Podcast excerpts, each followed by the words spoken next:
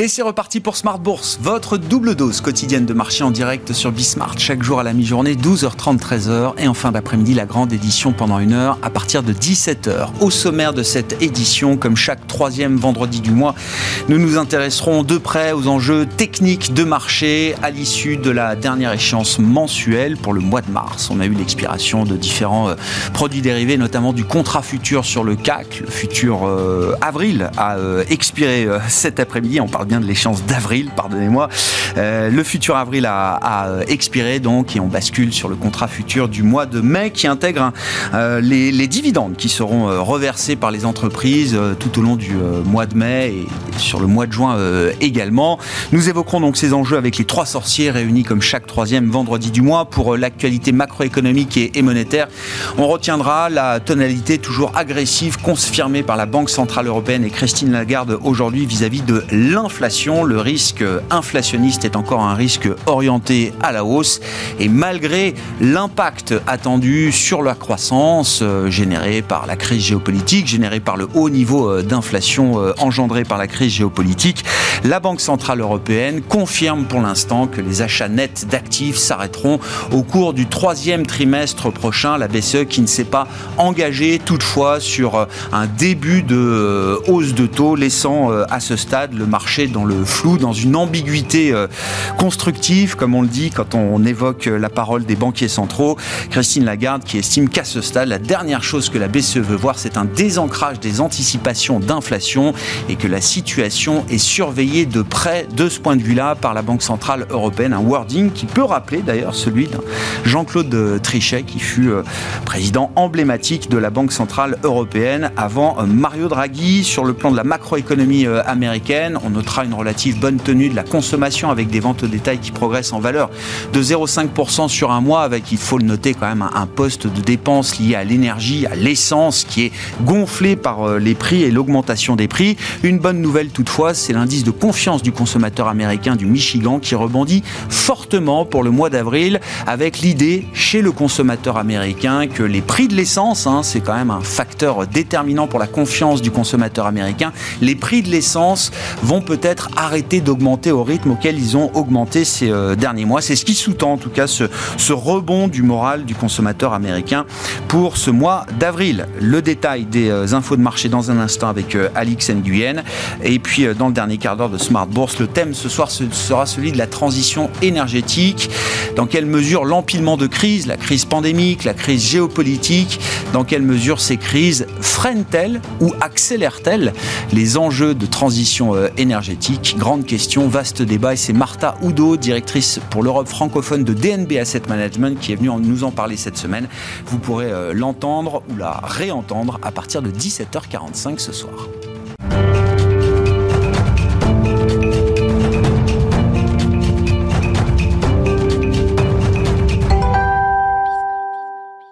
Et c'est une séance positive pour les actions euh, européennes, à l'issue notamment de la conférence de presse de Christine Lagarde et de la réunion de la Banque Centrale Européenne, au terme d'une semaine qui s'arrête aujourd'hui pour les actions européennes et euh, qui s'arrête même pour quatre jours avec le week-end pascal qui s'annonce. Les infos clés de marché avec Alix Nguyen. L'indice parisien garde le cap après une BCE qui, sans surprise, campe sur ses positions et laisse sa politique monétaire inchangée. L'institution confirme son intention de réduire progressivement son soutien à l'économie et ce malgré une inflation galopante. À propos d'inflation aux États-Unis, un nouvel indicateur nous parvenait cet après-midi. En mars, les prix à l'importation ont encore augmenté de 2,6% sur fond, entre autres, de hausse des coûts de l'essence. Sur un an, toujours en mars, la a atteint 7,1% avec une envolée de plus de 56% pour les prix des seuls produits pétroliers importés, dont on relève une hausse de 14,6% au mois de mars seulement. L'envolée des prix touche d'autres postes euh, tels que les composants industriels ou encore euh, de certains métaux utilisés dans l'industrie manufacturière ou le signe d'une inflation américaine qui se généralise. Autre chiffre très attendu aux États-Unis le mois dernier, plus ou moins comme prévu, les ventes au détail ont augmenté de 0,5 2,5%. Et puis, contre toute attente, la confiance du consommateur américain s'est améliorée en avril. L'indice de confiance est remonté à 65,7 contre 59,4 au mois de mars. Toujours outre-Atlantique, on relève que l'attention porte aussi sur les trimestriels avec en ouverture de balle hier les grandes banques américaines et le cas décevant de JP Morgan. Aujourd'hui, ce sont Goldman Sachs, Morgan Stanley, Wells Fargo et Citi qui se prêtent à l'exercice. Demain, semaine écourtée pour cause de vendredi saint, les places financières européennes, américaines et Hong Kong seront fermées. Les seules statistiques à l'agenda seront américaines. L'enquête manufacturière de la fête de New York pour le mois d'avril sera suivie de près. Tendance, mon ami, c'est chaque jour à 12h30 et 17h avec Alix Nguyen dans Smart Bourse sur Bismart.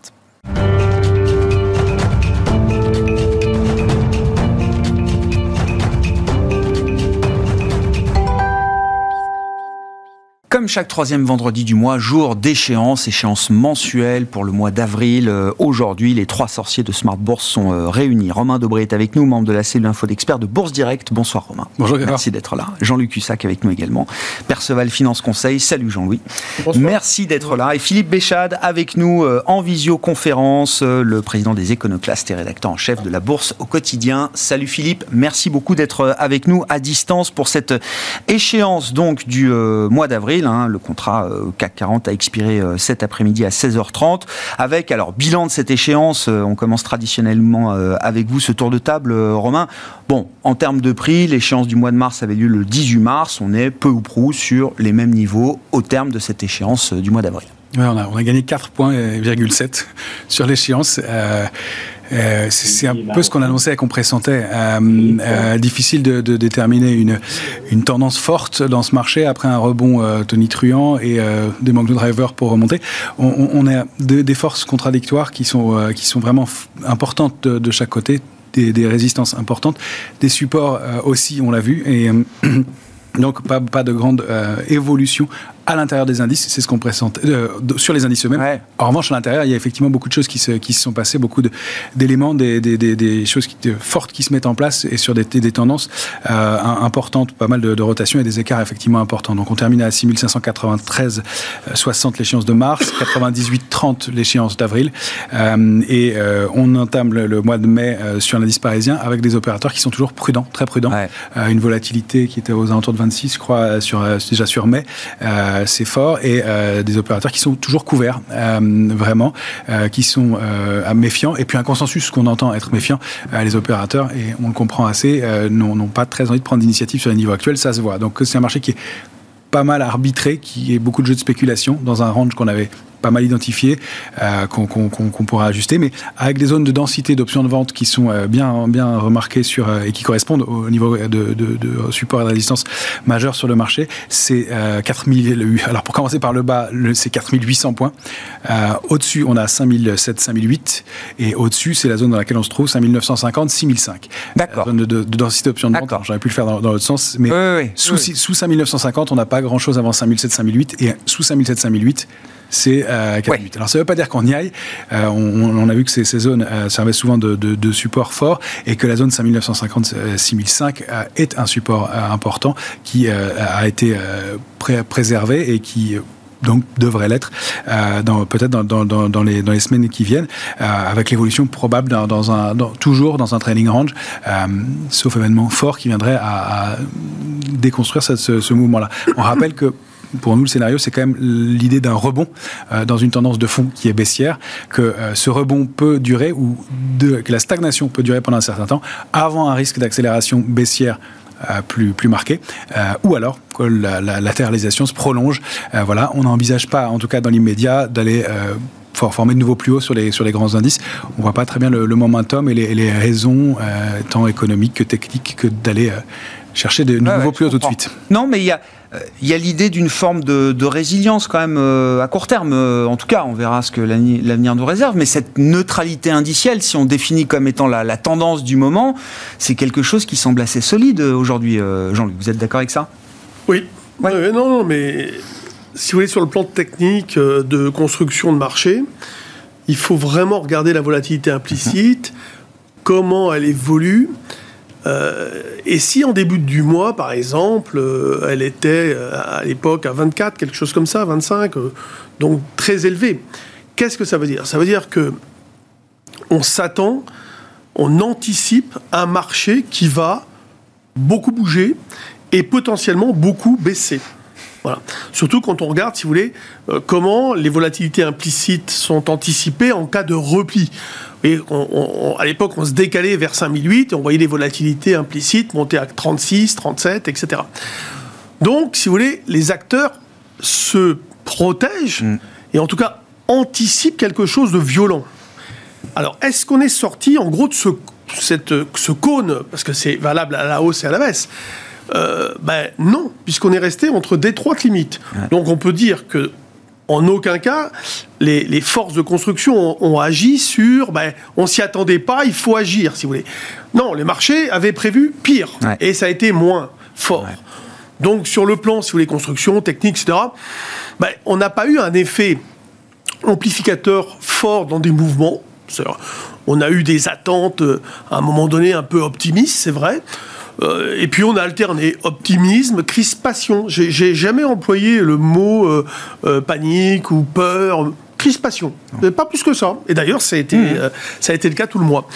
Donc, et on est toujours comme ça. C'est-à-dire que, comme tu l'as dit Romain il y a deux secondes, on est sur mai à 26 de vol implicite, 26, 27, 25. On évolue. Voilà, ça remonte un petit peu, ça se calme, c'est normal. Donc on, est, on, anticipe encore quelque chose de potentiellement fort, potentiellement euh, qui va beaucoup bouger, etc.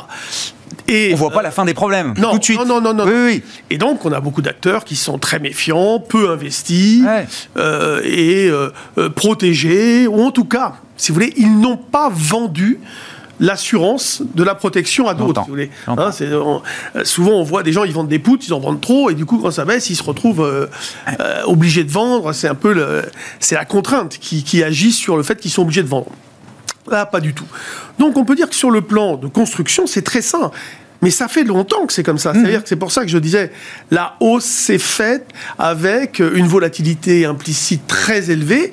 Et c'est pour ça que sur le plan de la construction et de l'effet domino, il ne peut pas y en avoir. Ah, il peut y en avoir dans une journée où euh, les spéculateurs débouclent en fin de séance, euh, notamment ceux qui font d'intraday, mais au-delà de ça, non. Donc oui, le marché reste solide. Évidemment, si on arrivait une nouvelle catastrophique... Ah bah le monde peut changer euh, du jour au lendemain sur les marchés, hein, on est d'accord. Oui, oui, il faut quelque chose. Mais c'est pas, moi je me souviens, parce qu'on va, euh, on se souvient, alors tout le monde est dans les, comparaisons, dernier cycle de resserrement, de resserrement monétaire 2018. 2018, il y avait eu cet épisode, par exemple, Volmageddon, vous vous souvenez, où il y avait eu cette espèce de crack. De... Là, c'est pas du tout... Le, la, construction de marché euh, permet d'évacuer ce genre de scénario à ce stade aujourd'hui, c'est ça. Et, et je vous l'ai répété il y a le mois dernier, les mois d'avant. En vous disant, oui, bien sûr, ça peut baisser, c'est logique qu'on revienne vers 6005. Bon, on était allé plus bas, hein.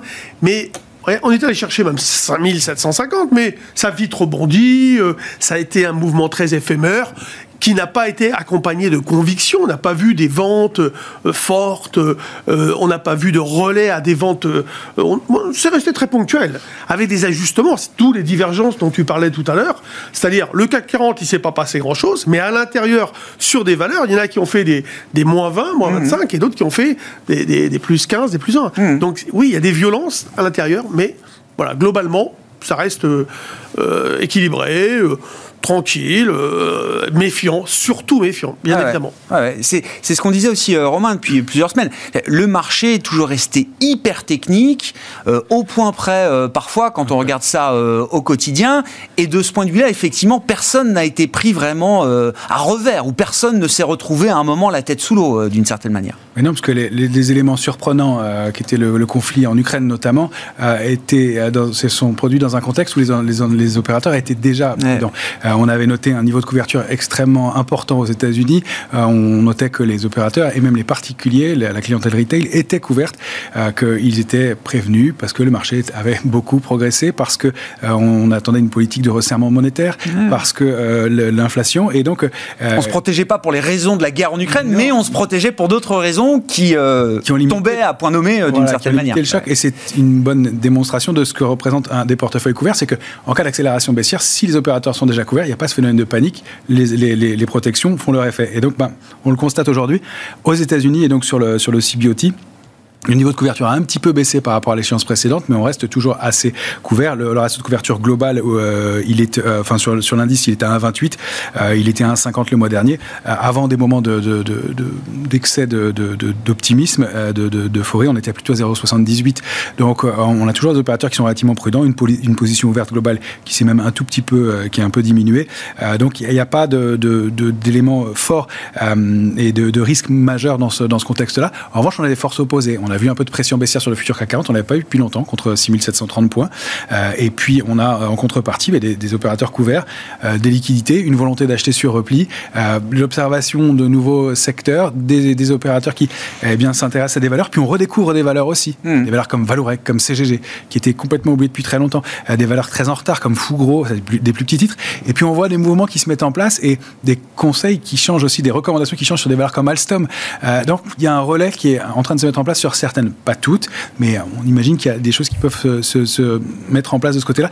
Pour l'instant, c'est très difficile à lire et à, quelques semaines, on va devoir observer au fur et à mesure et ajuster. C'est ce qu'on fait et on est assez euh, euh, agile dans notre, dans, notre, dans, la, dans, notre gestion des, des, allocations parce que euh, eh bien, le scénario peut évoluer assez rapidement. C'est ça. Pour l'instant. Qu'est-ce qui est une vraie tendance? Qu'est-ce qui est plutôt un faux signal ou un bruit de marché tactique? C'est pas facile à identifier aujourd'hui. Et voilà, il y a ce gap de rupture du 16 mars qui était important et on est allé mettre un pied à l'intérieur. Finalement, on le préserve. Donc, on donne des petits signaux de fragilité, puis finalement, on se reprend. Et là, on attend. On attend en fait les résultats microéconomiques et on va aller voir dossier par dossier ce qui, ce qui va se produire sur, sur les marchés. On, reviendra hein, peut-être sur les nouvelles tendances sectorielles, ce qui a pu bouger au cours des, euh, des dernières semaines. Philippe, euh, votre bilan de, de, de cette échéance euh, d'avril, bon, sur les indices actions, je ne sais pas s'il y a d'autres éléments à apporter. C'est vraiment la, la camisole, hein, comme vous la décrivez depuis, depuis des années maintenant, Philippe. En tout cas, dans la séquence dans laquelle on se trouve aujourd'hui. En revanche, là où ça bouge, peut-être un peu plus, c'est sur le Forex, sur le marché des devises. Ah bah là, euh, oui, this day is the day, puisque euh, on enfonce brutalement, c'est arrivé, euh, une heure après la fin de la conférence de presse de Christine Lagarde, on a enfoncé les 1,08 10 contre dollars et on, s'est enfoncé comme un plomb jusque vers 1,0765, ce qu'on n'avait pas vu depuis le, le 15 mai 2020. Euh, voilà. Euh, derrière, je pressens qu'on ira voir 1,0640 euh, et là, si ça ne tient pas sur 1,0640, euh, j'ai peur qu'on retrouve euh, des, anticipations de parité 1 euro égale 1 dollar. Alors l'euro, oui, il a vraiment pris, pris un gros coup sur la tête face au dollar. il tient un petit peu mieux face au franc suisse puisque l'écart est d'environ 0,3 aujourd'hui à la baisse, donc 0,3 à comparer avec moins 0,8 ou moins 0,9 à l'instant manifestement, euh, les courbistes étaient très très positionnés hein, euh, sur, cette paire. Donc, euh, Christine Lagarde, elle nous dit quoi et, bien que la, prochaine hausse de taux, elle va attendre l'automne, hein, qu'on ait terminé le programme APP. Et pendant ce temps-là, bah, vous avez des membres de la Fed qui disent que 50 points de base à la prochaine réunion, ah, mais ça sera peut-être pas suffisant. Hein. Peut-être qu'il faudrait mettre, euh, je sais pas, je sais pas quoi ils pensent. 75, 100 euh, points, euh, c'est fou. D'ici que la BCE bouge le petit doigt, les taux longs américains, ils seront, ils seront à 200. Enfin, ils seront à 2%, quoi. mais il va rester quoi de l'euro dans cette histoire? Et du coup, si l'euro dévise vers un 0,640, euh, ça veut dire que là, en l'espace de quelques jours, le coût de nos importations, il, va bondir de 2%, tout simplement. Euh, je ne sais pas comment euh, on, va encaisser ça au niveau de la consommation, mais je pense que ça, ça va être de plus en plus compliqué. Donc, euh, ça, veut dire qu'on, parce que, enfin, l'histoire de début d'année, c'était quand même l'histoire du pivot au quiche de la BCE qui succédait le pivot au quiche euh, déjà consommé de la Réserve fédérale américaine, et on avait ce sentiment que la BCE essayait de reconverger un petit peu euh, dans le sillage de la Réserve fédérale américaine. Là, vous dites cette convergence, elle est plus aussi évidente. On recrée une forme de différentiel là entre les perspectives de politique monétaire en zone euro versus celle de la Réserve fédérale américaine aujourd'hui. Ouais, c'est une divergence comme on n'en a pas vu depuis la crise de l'euro 2011-2012. Euh, bon, certes, effectivement, 2018, euh, la Fed a monté ses taux, mais euh, on a compris que là, ça allait être plus brutal qu'en 2018.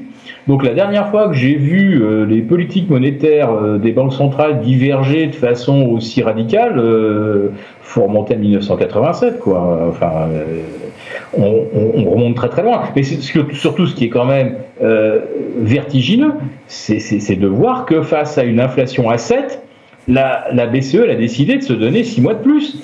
Euh, mais imaginez qu'on ait présenté ça à la Bundesbank il y a deux ans.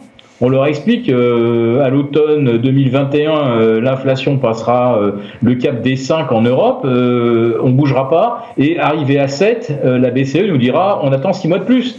Mais les, les, les, gens de la Bundesbank, ils seraient, ils seraient devenus fous, ils auraient filé leur dame, je sais pas. Enfin, euh, elle est, la, la, BCE ne fait pas, elle est quand même en train d'éteindre son programme d'achat d'actifs. Le processus est, est, en cours. Je rappelle que la fin du QE de la Fed, il date euh, du mois de mars, euh, si je dis pas de bêtises, Philippe. C'est-à-dire que la BCE prend quelques mois de plus, mais le programme d'achat net d'actifs, dans la séquence qui est signalée au marché, va s'éteindre bah, à partir du mois de juillet, on va dire les choses comme ça. Hein. Et là, on parle de l'écume des choses. Je, je dis, remettez-vous dans la peau de la Bundesbank euh, et euh, on lui dit donc, imaginez, imaginez, on est à un an en arrière et on, dit à la Bundesbank, euh, là, l'inflation, elle va passer de 2 à 7 et on va pas bouger. Euh, mais euh, enfin, c'est tout le cadre euh, de gestion de l'euro qui, qui, vient de, se désintégrer. C'est quand même énorme ce que ce que ce à quoi on assiste. C'est énorme, faut, faut, faut qu'on en ait conscience. Personne n'avait imaginé que la BCE resterait l'arme au pied avec une inflation à 3, puis 5, puis 7 elle va passer, elle va passer vite selon vous. Elle tient quand même un discours qui est le plus, hawkish qu'on ait jamais entendu depuis euh, Jean-Claude Trichet. Hein. Alors après, euh, les actes euh, sont encore à venir, mais dans la communication, en tout cas, on peut pas nier la partie hawkish du discours de la BCE aujourd'hui. Mais non, mais la dernière fois que Jean-Claude Trichet parle de monter les taux, on était à, 70 d'inflation. Ah. ça n'a rien de, comparable. Euh, et je pense que les marchés n'ont pas du tout réévalué la, situation, euh, ni au niveau des marges des entreprises, euh, et on en parlera peut-être plus tard. Mais là, quand vous entendez des discours optimistes sur des croissances à nouveau pas loin de 10, cette année, mais euh, dans la formation euh, des bénéfices des entreprises, dans, cette, dans cette profitabilité, faut pas oublier que l'année dernière, les rachats de titres, ça comptait pour 40% ou hmm. pas loin.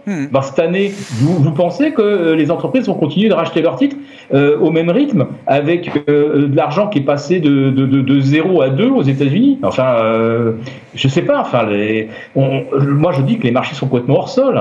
Voilà. la, la, la, seule explication, non mais la seule, la seule explication, c'est qu'on est enfermé depuis maintenant 2009 dans un type de gestion qui est 60% actions, 40% obligations pour les profils euh, plutôt offensifs et 60 obligations, 40% actions pour les profils défensifs. Et on reste là-dedans. C'est-à-dire que quand on, se prend euh, un crack monumental sur l'obligataire, euh, bah, qu'est-ce qu'on fait de l'argent? Ah bah, euh, ah bah voilà, c'est les vases communicants. Et, et, quelles que soient les circonstances, finalement, on, on, on en est à, à, toujours acheter des actions. Les taux baissent, la prime augmente, on achète des actions. Et quand les, et quand l'obligataire se, se, se, se prend la plus forte chute depuis 1994, euh, ah bah qu'est-ce qu'on va faire de l'argent? Ah bah on achète encore des actions. Non mais ça devient dingue. Bon, c'est le, le, TINA, euh, 10, ans et plus de TINA euh, à l'œuvre euh, aujourd'hui dans ce marché. Je reviens euh, sur l'euro-dollar. Donc bon, effectivement, le débat de début d'année, je me souviens, c'était effectivement l'idée de la parité. Et puis il y a eu bon un mouvement de communication quand même de la BCE qui a permis de rectifier un peu le tir. Mais là, on se retrouve à nouveau avec ce sujet de 1,05 demain et pourquoi pas la parité après-demain. Jean-Louis. Toujours, toujours baissier. Hein. Oui, oui, oui la tendance de fond n'avait pas changé. Hein. Non, là, ça n'avait pas changé. Bon, moi, j'ai laissé, enfin, j'ai laissé, on s'en est éloigné, mais c'était un 13 euh, 90, mon, mon, retournement, il fallait franchir cette zone. Donc là, on est toujours baissier sur le plan technique. Euh, vous ça devient excessif ou pas? C'est survendu l'euro Les positions sont euh, non, non, non, Il y a des Donc le mouvement peut avoir encore de la place pour se développer? bien sûr. Alors vous assistez à quoi? Vous assistez à un dollar qui progresse et vous assistez concomitamment à un euro qui s'affaiblit. Vous savez, on aurait pu avoir l'euro qui monte, euh, le dollar qui monte et l'euro qui ne bouge pas. Mais c'est une monnaie par rapport à une autre. Et, parfois, il y en a une qui monte et une qui baisse. Donc ça accélère le, mouvement. C'est ce qu'on a aujourd'hui. Euh, la Banque centrale a peur, évidemment, euh, d'agir sur la croissance, enfin de freiner encore, de casser toute perspective de croissance. Et donc, elle va rester enfin le marché pense qu'il va être contrainte. C'est-à-dire que le problème, c'est le mot contrainte, mmh. de rester euh, dans une euh, dans une politique, enfin de, en retard quoi, euh, avec un, un, resserrement monétaire reporté, etc. Enfin ils vont ils, vont garder une politique extrêmement prudente. Ils vont pas vont mmh. pas agir, comme l'a dit évidemment Philippe. Et puis on peut en effet poursuivre. On peut poursuivre. Ce qui est incroyable, c'est que, bon, sans être trop, trop dans le détail, mais quand on regarde le pricing du marché obligataire, le marché obligataire, il voit euh, deux hausses de taux de la BCE cette année et d'autres à suivre en, en 2023. Donc, il y a quand même l'idée chez certains intervenants de marché, euh, obligataires en l'occurrence, que la BCE va faire quelque chose. Mais c'est vrai que sur le front du Forex, là, il y a une espèce de capitulation, enfin d'effondrement de l'euro qui est un peu euh, paradoxal par rapport à ce qu'on observe. Les taux restent fermes hein, en zone euro. Il n'y a pas de, y a, de l'idée euh, que la BCE va, ne, va rien faire d'une certaine manière.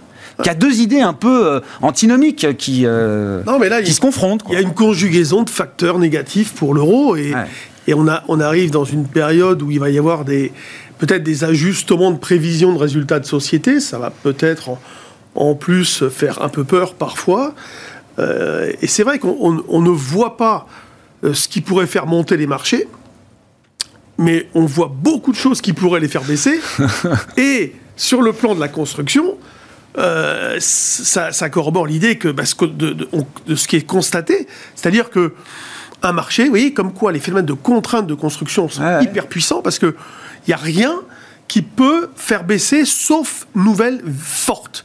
Alors, est-ce que cette nouvelle peut devenir impactante, enfin cette, cette, cette, cette tendance sur l'euro-dollar, est-ce qu'elle peut devenir impactante à force Probablement. À un moment donné, de toute façon, les excès, les marchés pas ça. À un moment, on disait, la, baisse de l'euro, c'est bon pour les exportateurs. Et quand on prend les grandes valeurs du CAC, beaucoup d'entre elles font euh, du business à travers la planète. Les matières et d'ailleurs, on voit le CAC qui a plutôt bien terminé cette séance avec justement euh, le, moteur de la baisse de l'euro. Ouais, mais les matières premières, euh, on les paye de plus en plus cher, ah le pétrole, etc. Donc, de toute façon, à un moment donné. Vous dites la psychologie peut très vite tourner euh, sur. il y a des euh, contrats à terme, les prix sont garantis sur euh, plusieurs mois. Alors moi, j'ai pas, j'ai pas tout regardé, mais j'ai pas vu comment si c'était, comment étaient les formes des prix sur les, sur même le pétrole. Je, je sais même pas si on est en backwardation ou en côte gauche, je sais pas, j'ai pas regardé. Mais en fait, vous allez, vous avez un marché qui, pour l'instant, accepte cette situation, mais il, il n'aime pas les excès. À partir de quand on considérera que ça sera déstabilisant. C'est tout. Hein, ah ouais, je comprends. Parce qu'il va falloir quelque chose de puissant pour que le marché réagisse. Je pense encore. Hein. Euh, voilà. Donc pour l'instant, bah, regardez ce qui se passe. Hein. 1,07 et quelques. Et le marché réagit pas. Ils tiennent ah bien. Mais là, on a, on a une période. Considère pas que c'est encore contre-productif. Non, mais on rentre dans une phase dangereuse. Ah il faut se méfier. Ça, c'est important. D'accord. Il faut se méfier. Oui. Les annonces de résultats, les les perspectives. Ça, je pense que ça n'a jamais été aussi important. À chaque fois, on le dit, mais là, c'est particulièrement chaud. Quoi. Sur ces aspects-là, alors Forex et puis euh, publication d'entreprise, bon, on a eu déjà quelques publication symbolique. Je veux dire, bon, LVMH, Hermès, été impeccable. Ouais, premier de la classe. Mais la réaction sur les titres, c'est pas un enthousiasme délirant pour des valeurs qui sont déjà en retrait depuis euh, plusieurs mois, voire quelques trimestres maintenant. Et qui devraient profiter du. Et qui en plus devraient bénéficier à plein de la, baisse de l'euro. Ce qui explique aussi les choses, je pense, c'est que le mouvement se produit assez doucement. C'est-à-dire qu'on a stagné entre 1,08 et 1,11 et que ça se fait pas trop brutalement, même si on, voit que le trend était baissier. Donc c'est un mouvement baissier une latéralisation et puis peut-être une rupture qui va être à confirmer en rupture hebdomadaire sous 1,08 avec dans ce cas-là une cible graphique qui est du double, 1,08 à 11 qu'on duplique vers le bas et ça renvoie vers 1,04, 1,05. donc il y, a, le fait que le mouvement soit pas trop brutal aussi. Ça, ça permet de, de, limiter l'accélération. Mais en effet, on ne se jette pas sur le papier pour les, au moment des publications et on voit qu'il y, a des changements et probablement des changements sectoriels forts, mais je dis probablement, même si on les constate, on les pressent. on, en parle, on a parlé souvent depuis le mois d'août dernier, Kering, qui était le, benchmark, le, début, euh, qui euh, diverge complètement dans le secteur, parmi, parmi les valeurs du, du secteur. Euh, et sur laquelle il se passe quelque chose de, fort qui forme. Vous nous montriez le graphique là lundi euh, Hermès versus Kering, ça commence à faire un espèce de grand écart. Exactement, et euh, c'est ce qui se passe. Bon, c'est ça ce qu'on appelle le stock picking, c'est qu'on a une logique sectorielle qui euh, n'est plus aussi facile. Avant, bah, quand l'une annonçait de bons résultats, les autres payaient aussi. Ça n'est plus le cas depuis un trimestre, et là, les publications actuelles confirment et montrent la même chose. Alors ça a l'air d'être euh, de global et donc sur des, changements sectoriels qui sont forts. Pour l'instant, comme on n'a pas vraiment de tendance et que c'est beaucoup de stock picking, il n'y a pas beaucoup de choses qui ressortent du côté sectoriel. Il y a des choses très fortes du côté des matières premières, on le sait. Euh, pour moi, ce n'est pas invalidé, c'est même en train de se réactiver. Euh, si on regarde l'indice euh, CRB, le, benchmark, c'est un panier, on le rappelle, de matières premières, 19 matières premières, composées à 30% de pétrole, euh, et qui a accéléré fortement, comme on le sait, en début d'année, a formé une consolidation triangle, et qui est en train, depuis le début de la semaine, de sortir du triangle par le haut. Alors, il a déjà pris 5% depuis la sortie du triangle, et le mouvement graphique technique donne encore une dizaine de pourcents euh, possibles, euh, donc pas des mouvements de la même ampleur que, ceux qu'on a connus, euh, mais il y a, un, un, trend qui se joue de ce côté-là. Donc évidemment, ça, ça a une incidence sur toutes les valeurs du secteur, donc tout ce qui est valeur oil and gas, et puis si on prend des indices de, liés donc au pétrole et au gaz, et donc les, grands indices qu'on regardait aussi, il se passe quelque chose de, fondamental et de très long terme. C'est-à-dire que c'était, ce secteur-là évoluait dans un trading range depuis 2012, hmm. donc c'est 10 ans de stagnation si l'amplitude était très large, et il en sort par le haut, et il en sort par le haut avec un indicateur de force relative, donc par rapport à l'Eurostox, qui indique qu'il y a un mouvement de fond qui se met en place. Ces mouvements-là, ils sont euh, rares, ils sont lourds, et pour qu'on euh, on assiste à un mouvement comme ça, c'est que ce sont des très grosses mains du marché qui rentrent sur ces, sur ces secteurs-là. Alors, de là à dire que c'est un boulevard et que ça va continuer, c'est pas certain. Il y a des mouvements de ce qu'on appelle throwback, c'est-à-dire qu'on peut aller se réappuyer sur le trading range avant de réaccélérer. Ça, c'est possible parce que euh, le mouvement a été fort depuis janvier hmm. euh, et, très très très important sur ces sur ces grandes pétrolières notamment et, donc le, il y a peut-être un peu de, surchauffe dans ce mouvement-là, mais c'est un mouvement de fond et il y a, il y a, une dynamique aussi qui maintient qui maintient les indices, qui maintient les marchés, qui montre qu'il y a des mains qui sont en train de travailler et qui sont en train de rentrer dans le marché. Donc si on sort des, indices de, façon globale et qu'on a un mouvement baissier qui se met en place, il y a des relais qui, qui, qui, sont là. Euh, il y a le secteur de la santé euh, ah oui. qui est, qui est plus historique. Hein plus haut historique. Sanofi, euh, qu'on a, dont on a souvent parlé ici, que nous, on a euh, eu et pour lesquels on a abandonné, ah et qui est parti sans nous, on peut le dire parfois, eh euh, et qui est parti très vite. oui, parce que c'est des boîtes, enfin, ça fait dix ans que ça, ça, ça direct un peu ce secteur de, la, de, la, santé, hormis quelques valeurs stars qui ont un statut de valeur de croissance, mais pour le reste, c'était vraiment pas du tout ce qui était sur le devant de la scène. Hein. Non. À commencer par Sanofi. Et, on la voyait et on se disait, bon, elle, elle, est en retard, elle va rattraper. Elle l'a fait, mais au moment où on l'attendait plus vraiment, et donc de façon assez rapide, assez brutale, on peut dire déjà que même le, secteur, à court terme en tout cas, est un peu en, surchauffe. Euh, donc peut-être un manque de, relais de ce côté-là. En revanche, il y a les secteurs où euh, ça se passe un peu mieux. Il y a les télécoms euh, qui montent doucement, qui pas hyper sexy, dont on voit un potentiel pas, gigantesque, mais d'une dizaine, quinzaine de pourcents, peut-être 20 euh, dans, les, dans, les, mois qui viennent. Puis il y a du euh, dividende, là, on en parlera peut-être après. Mais euh, voilà, il y, a la performance boursière peut-être qui est un peu moins forte, mais il y a du paiement régulier. Hein, et il y a du paiement régulier, et c'est peut-être aussi ce qui fait que la, période va être intéressante. On, rappelle quand dans la période de versement des dividendes, donc mai-juin, il va y avoir sur l'indice CAC 40 100 points sur mai, 50 points sur juin, à peu près, de, de dividendes versés. Et ça, ça fait qu'on n'a peut-être pas peut-être pas envie de vendre ces titres tout de suite non plus et d'aller chercher ces valeurs à, à dividendes et qu'elles tiennent et qu'elles permettent au marché de tenir aussi. Donc il y a, il y a ce, phénomène technique qui joue et euh, effectivement on cherche des défensives, on cherche des, valeurs qui, qui, tiennent bien. Et il y a quand même le secteur aussi, un secteur dont on parle moins qui est fort en ce moment, c'est le secteur de l'assurance oui. euh, qui euh, surperforme nettement. Euh, Contrario, à, contraire du, du, secteur bancaire stricto sensi qui lui a pris quand même une bonne claque depuis l'invasion en Ukraine. Ouais, complètement. Et qui l'assurance a mieux tenu. Ah, nettement, qu'on pourrait dire étonnamment, et des valeurs comme, alors, dans, et même de réassurance, puis des valeurs comme Cofas aujourd'hui qui donnaient des, signaux intéressants de réactivation aussi après des plongeons marqués. Et, donc, il y a des, choses qui se passent comme ça, un, train indiciel. Alors, c'est difficile encore une fois parce qu'il y, y, a des dispersions, mais on, on, remarque quand même des mouvements mmh. de fond et toujours de l'intérêt qui vient en, opposition à ces, ces, niveaux de résistance majeurs, ces, ces, ces sommets qu'on a du mal à déborder. Jean-Louis, mai, juin, c'est le retour des stratégies euh, dividendes là pour les, euh, arbitragistes de marché Il y a 97 points. Bon, après, les pondérations évoluent un petit peu, mais il y a, environ 97 points de dividendes sur euh, mai. Et Donc on part avec un futur, contrat futur, qui va être 100 points plus haut que le cash. Plus bas. Plus bas, pardon, que le cash. D'accord. Plus bas. Puisqu'il anticipe la distribution oui, oui, cash. Oui. Il se traite et, pas en dividende. et donc, bah, ça commence, euh, c'est mardi, je crois qu'il y a Airbus et Stellantis. il fallait les acheter avant. Euh, mais ils disent que c'est eux qui vont distribuer, les premiers qui vont distribuer. Ça va faire à peu près 10-11 points d'impact. Euh. donc vous allez voir déjà, on va passer de 98, on est pratiquement hmm? autour de 98-100. on, va, on va se rapprocher de 10 points, vous voyez. Hmm. et, 10 points, et 5 points, et 12 points, etc. Donc ouais, ça c'est important. Comment? Et il y en a une quinzaine qui vont être. Ouais, donc il y, en a, il y en a un paquet. Euh, mardi, à 7h du matin, il y a les résultats d'ACML aussi. D'ASML, ouais. ouais, ouais. Euh, ça, c'est important. C'est les plus grosses pondérations de l'Eurostox. Ouais, ouais, Donc ça, c'est chaud parce que c'est après, qu'est-ce qu'ils vont dire sur les perspectives, etc. Donc ça, c'est des choses qui vont être suivies.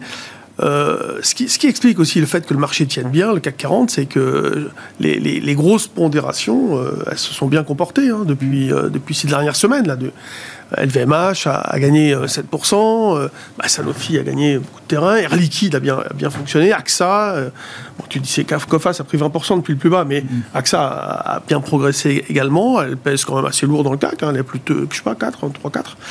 Donc les grosses pondérations, ben, en fait, euh, elles, performent. Et comme elles performent, leur cours monte. Et comme leur cours monte, elles, elles, représentent de plus en plus de, poids dans l'indice. Et, évidemment, euh, à un moment donné, on peut arriver à un indice qui euh, performe avec une dizaine de valeurs. Hein. Ça, peut suffire pour largement créer un décalage, quoi, un, mouvement très fort quand les bancaires se mettent à bouger, par exemple, euh, on voit très bien les divergences entre l'Eurostox et le CAC 40, par exemple. Euh, dès que les bancaires prennent 5, 6, 7% parfois c'est violent, vous voyez le, CAC 40 euh, qui gagne, qui surperforme de de 10, 20, 30% dans la journée, la perte du, de l'Eurostox. Parce que l'Eurostox 50, on a sorti des banques hein, de l'Eurostox, et de moins en moins bancaire comparé au ah CAC 40, qui reste quand même en partie, en tout cas, bancaire. Il y a beaucoup de bancaires. Et voilà, donc le, marché, euh, en effet, euh, bah, peut, peut, tenir avec, avec des valeurs qui vont annoncer. Donc, moi, moi ce qu'on ce qu'on va tous attendre vraiment, c'est euh, plus que les résultats, c'est vraiment les perspectives qui ah vont être annoncées.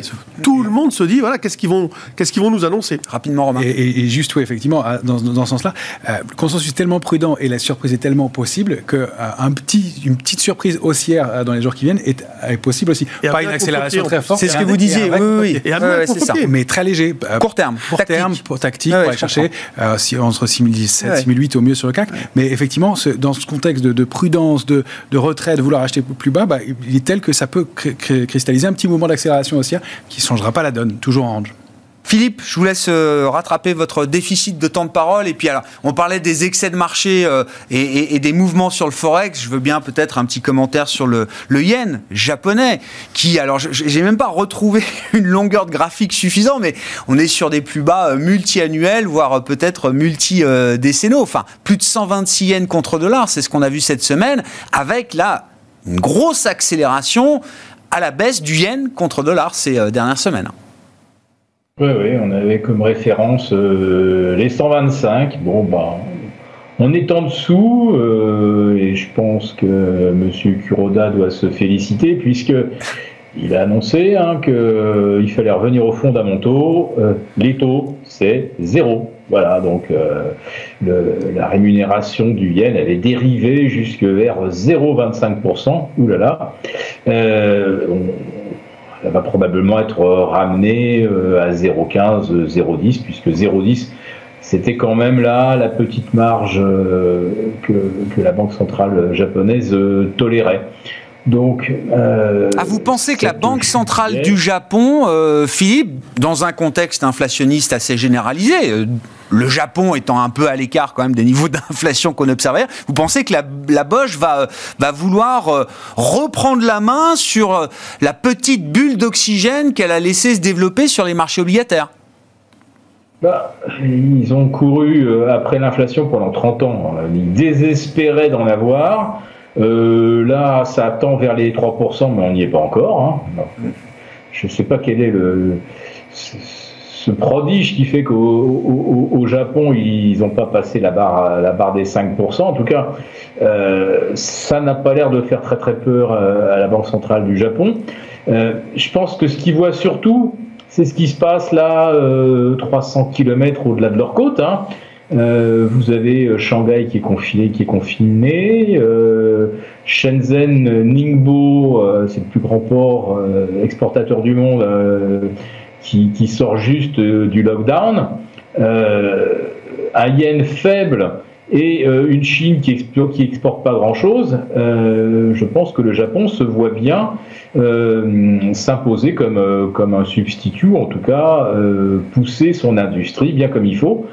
Euh, maintenant, qu'est-ce qu'on peut craindre euh, pour le consommateur japonais euh, s'il y a de l'inflation? On va dire que le dialogue social fonctionne pas comme chez nous. Si demain il faut redonner du pouvoir d'achat aux Japonais, je pense que les entreprises feront l'effort. En Europe, on sait que ça sera, sera, ça sera de toute façon pas le cas. Voilà, ça sera au mieux euh, des chèques euh, par-ci, des chèques par-là, et euh, des, négociations branche par branche dans nos industries. donc le, Japon, c'est vrai que c'est quand même un monde à part. Il faut, il faut y avoir été pour, pour vraiment le toucher du doigt. Et pour l'instant, donc l'inflation, non, n'est vraiment pas euh, le sujet du moment euh, pour la pour la BOJ. Et je pense que euh, leur vraie leur vraie leur vraie stratégie, hein, c'est de reprendre des parts de marché par rapport à la Chine. Ça, ça paraîtrait assez logique. Ouais, donc la politique de yen faible, d'affaiblissement du, du, yen, reste une stratégie valable, cohérente au regard des fondamentaux japonais. Oui, puis ça, ça, alimente quelque part le fameux carry trade. Hein, vous savez, euh, vous empruntez en yens pour euh, que vous vendez à découvert, hein, pour ensuite aller acheter des actifs sur des, des, actifs plus rémunérateurs. Donc ça a été longtemps les T-bonds. D'ailleurs, aujourd'hui, avec 2,72 euh, de rendement, c'est pas si mal. On est à 2,95 sur du 20 ans. Ben voilà pour un investisseur, emprunter en yens, le vendre et, se retrouver avec du dollar, c'est vraiment du gagnant-gagnant. Hein. Ça, quelque part, ça, c'est une sorte de substitut euh, au quantitative easing de, la eh Fed. ça génère des acheteurs naturels pour euh, les obligations américaines. Hein. Absolument. Ouais. oui. Et il faut se mettre aussi à la place de Madame Aneda, euh, retraitée. Euh, l'argent n'a rien rapporté au Japon pendant, pendant des décennies. C'est les États-Unis qui ont payé les retraites euh, des Japonais. et, j'ai l'impression que bah, ça, tant que ça marche, on continue. Hein. Bon, le yen, effectivement, hein, qui est un des mouvements spectaculaires sur le marché des devises, oh, ça reste quand même une devise majeure, même si le Japon est un peu loin des préoccupations immédiates des investisseurs euh, européens ou, euh, ou, américains. Pour résumer, messieurs, euh, Romain, Jean-Louis, sur le, le, champ des possibles désormais, après cette, cette neutralisation des, des, des indices, c'est ce que vous disiez, Romain, là où on trouve le plus de probabilités, c'est soit un scénario de, de latéralisation, enfin une tendance assez rangée qui se poursuivrait ainsi, soit plutôt le risque d'une accélération baissière aussi à un moment, euh, peut-être? C'est probablement les deux scénarios les plus, les plus forts. Encore une fois, on ne voit pas des, débordements aussi très, très rapides. Euh, les ranges sur l'Eurostock, c'est 3755, 4039. On a testé 760 euh, cette semaine sur l'Eurostock. Le S&P, c'est 4350, 4630. le Nasdaq, 13070, 15175. et sur le futur CAC 40, alors si on parle du futur CAC 40 mai, donc 100 points plus bas que l'indice CAC 40 cash aujourd'hui, c'est la zone 6325-6375 en bas, mhm. un niveau médian qui est 6520-6540, qui serait la, médiane du range, et puis au-dessus, 6007-6008, qui sont les, les, cibles et les extensions probablement maximales qu'on peut aller chercher en cas de, débordement et de, de ce petit contre-pied mm. possible. Si on rompt 8325, on a donc ces, ces, zones qui pourraient nous ramener aux alentours de 6000. On ne voit pas de scénario bien pire que ça à court terme, encore une fois dans des considérations de marché euh, traditionnelles. Un petit élément sur la, du nouveau, et pour être moins, moins optimiste sur le marché, euh, il y a un tout petit peu de renforcement de la, des positions short. Euh, ah oui, sur le nombre de valeurs qui sont shortées, c'est ça hein Exactement, elles, faire, elles font l'objet de déclaration quand on dépasse 0,5% du capital. Il y en avait 83, 84, il y en a 93 depuis un mois. un petit peu plus qu'il y en avait précédemment, donc retour peut-être des, des stratégies baissières un peu plus marquées. 30 secondes, Jean-Luc, pour conclure. On peut rester neutre longtemps ou est-ce que le risque à un moment, c'est plutôt celui de la baisse? C'est celui de la baisse, mais non. Un vendeur potentiel, enfin un vendeur, c'est un acheteur potentiel, hein. c'est pas l'oublier. Euh, vous vous rendez compte, on vient de passer 45 minutes et on n'a pas parlé de l'impact euh, de, évident de l'Ukraine, de la guerre. C'est fou, non mais c'est fou, parce qu'on s'habitue à tout, hein. c'est ça qui est C'est relégué au quatrième risque chez les investisseurs. vous vous rendez compte, on s'habitue à tout. Et pourtant, l'impact quand même sur l'euro, il est quand même bah, extrêmement... Tout ce dont on parle est quand même en partie généré par les conséquences de la guerre en Ukraine. Hein. C'est pas parce qu'on n'a pas parlé. Euh, Exactement. C'est pour ça que je voulais dire, bon voilà, quand même ce point central qui reste important. Euh, mais c'est vrai qu'on n'a pas vraiment parlé parce que mm. il est intégré évidemment. Elle est en cours cette guerre et euh, elle affecte surtout l'euro en effet plus que les marchés actions. Mm. Merci beaucoup, messieurs. Merci aux trois sorciers de Smart Bourse, chaque troisième vendredi du mois, réunis autour de ce micro. Romain Daubry, membre de la cellule info d'experts de Bourdiac. On ne se retrouve pas lundi. Hein. Les marchés euh, européens resteront fermés pour le lundi de Pâques et euh, Smart Bourse reviendra mardi à 12h30. Jean-Luc Hussac était avec nous, Perceval Finance Conseil, et Philippe Béchat, bien sûr, président des Éconoclastes et rédacteur en chef de la Bourse au quotidien. On se retrouve dans un mois, messieurs.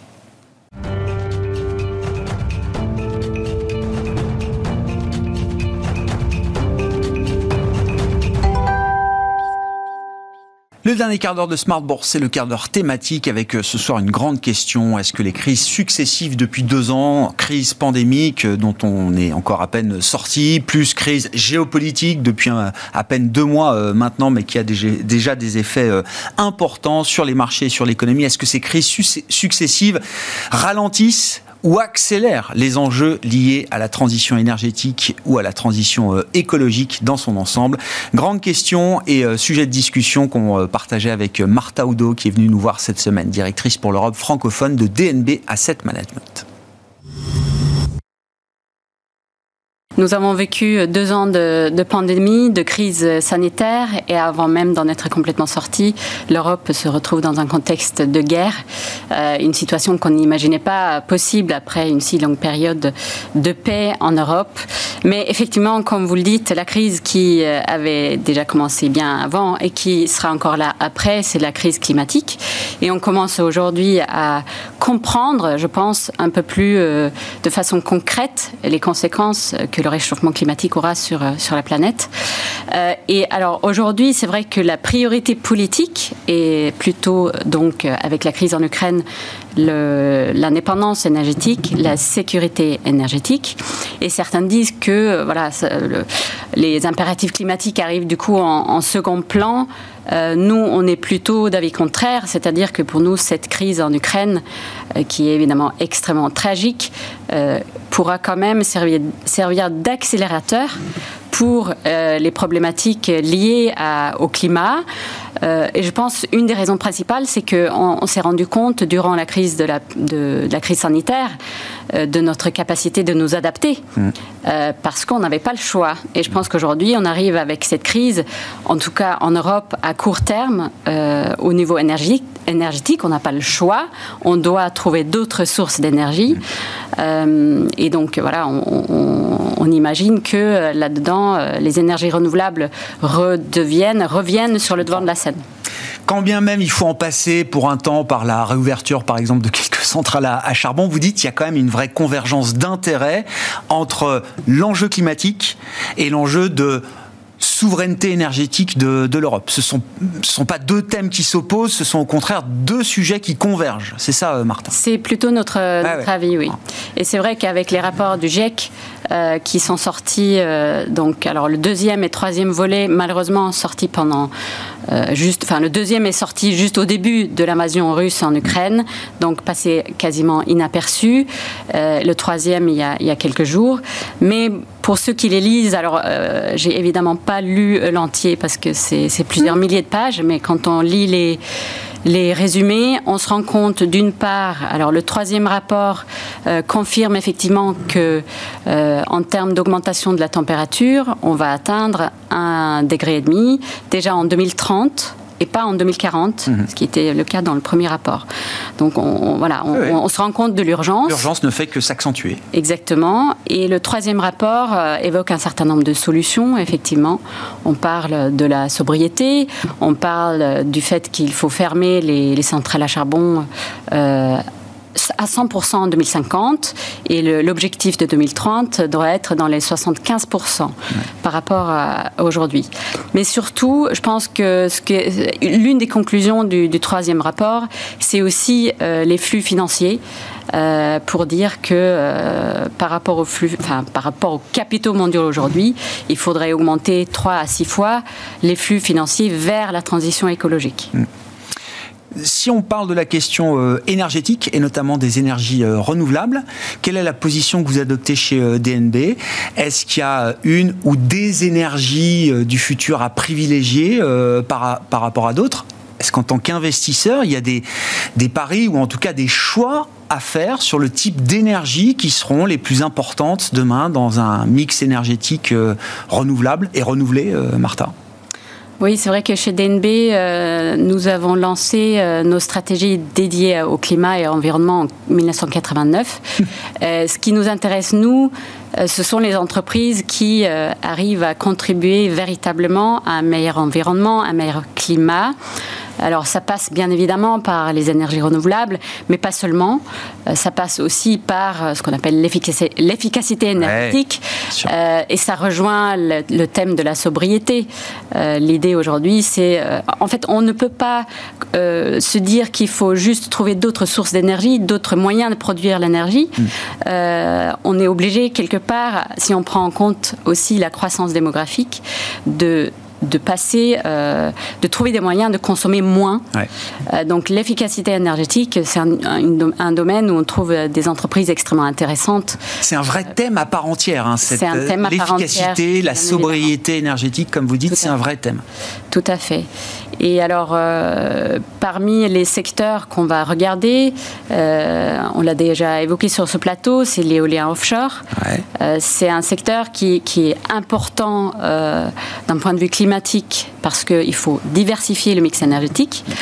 Euh, c'est aussi un secteur qui est extrêmement intéressant pour les investisseurs parce que selon euh, l'Agence internationale de l'énergie, euh, l'éolien offshore doit être multiplié par 3 d'ici 2026 c'est dans 4 ans. bien sûr, c'est demain. Voilà, c'est demain. Euh, donc, il y a un potentiel de croissance qui, qui est énorme dans, dans, ce segment. Alors, ce qui est intéressant, c'est qu'on on, peut euh, trouver des, des, des, entreprises intéressantes dans toute la chaîne de valeur. Donc, euh, on peut mentionner par exemple le danois NKT. Euh, c'est un sous-traitant de câbles euh, maritimes, en fait, qui permet de. À, travers ce titre, on peut effectivement bénéficier de l'accélération de l'effort euh, européen euh, autour de l'indépendance énergétique. donc c'est un titre qu'on trouve assez, assez intéressant. Il n'y a pas que la partie visible, il n'y a pas que l'éolienne en tant que telle. Le câble qui permet de raccorder l'éolienne au réseau électrique, c'est aussi clé dans la chaîne de valeur. C'est ça. Après, le challenge pour l'éolien et l'éolien offshore, c'est l'octroi de permis, bien évidemment. Bon, ça, c'est quelque chose euh, qui, ralentit souvent les processus, mais la Commission européenne euh, est actuellement en train de discuter euh, sur des moyens de, rendre cela plus, plus, un peu plus rapide comme mm. processus quand on parle de nouvelles énergies, il y a également alors ce que certains appellent l'avènement de l'hydrogène, et c'est vrai qu'on voit des puissances publiques qui sont prêtes à mettre des, des, des, milliards comme jamais sur le développement de cette, cette source de production euh, d'électricité. Euh, est-ce que tout est bon dans l'hydrogène? Est-ce que là aussi il y a des questions à se poser en tant qu'investisseur, euh, Martin? Oui, évidemment, c'est l'hydrogène vert euh, euh, jouera un rôle très important euh, dans la décarbonation, notamment des industries lourdes, notamment les transports terrestres comme maritimes. mais c'est un secteur qui, en tout cas aujourd'hui, pour un investisseur, est relativement limité à notre avis, sachant que ce qu'on trouve pour la plupart dans le secteur euh, hydrogène, on va dire, ce sont les entreprises qui vendent de la technologie, donc euh, les combustibles, euh, enfin les, piles à, combustible ou les électrolyseurs. Mm. donc c'est un environnement, un environnement extrêmement compétitif qui pour nous va peut-être être avec le temps banalisé, commoditisé, commoditisé comme on dit en français. Et euh, pour nous, ce qui est peut-être le, segment le plus intéressant euh, dans, dans l'hydrogène, ce sont les entreprises qui sont un peu plus intégrées, c'est-à-dire qui arrivent à, qui ont accès à l'électricité renouvelable euh, qui, ont, euh, qui possèdent leur production de l'hydrogène mm. euh, et qui en même temps ont des clients plus ou moins captifs. On peut évoquer par exemple Plug Power aux États-Unis, mm. qui justement vend leur hydrogène à, ses clients qui sont dans le secteur des truck lifts, les, les chariots élévateurs, et qui a cette capacité justement d'être implanté proche euh, des, entrepôts parce que la molécule est, coûte cher à, mmh. transporter à, longue distance. Donc, euh, euh, c'est un modèle qui, qu'on trouve assez intéressant. Mais il faut être très sélectif aujourd'hui dans le secteur de, l'hydrogène vert. Et puis, pour finir, revenons sur l'idée de la, de la, sobriété, de l'efficacité énergétique. Et là, qui est encore une fois un thème à part entière, Martha, et qui est surtout un thème transsectoriel. C'est-à-dire que cette idée de sobriété, on peut la, retrouver, la décliner dans beaucoup de, de, secteurs euh, d'activité. Et je crois qu'un exemple qui vous intéresse aujourd'hui, c'est dans le secteur de la mode, habillement, textile, où là, il y a de l'efficacité et de la sobriété à apporter aujourd'hui. Oui, tout à fait. C'est vrai que nous, on parle souvent aussi de, de l'économie circulaire dans, dans, nos investissements. Et, euh, et c'est un, un, thème qui, euh, qui va effectivement avec la sobriété.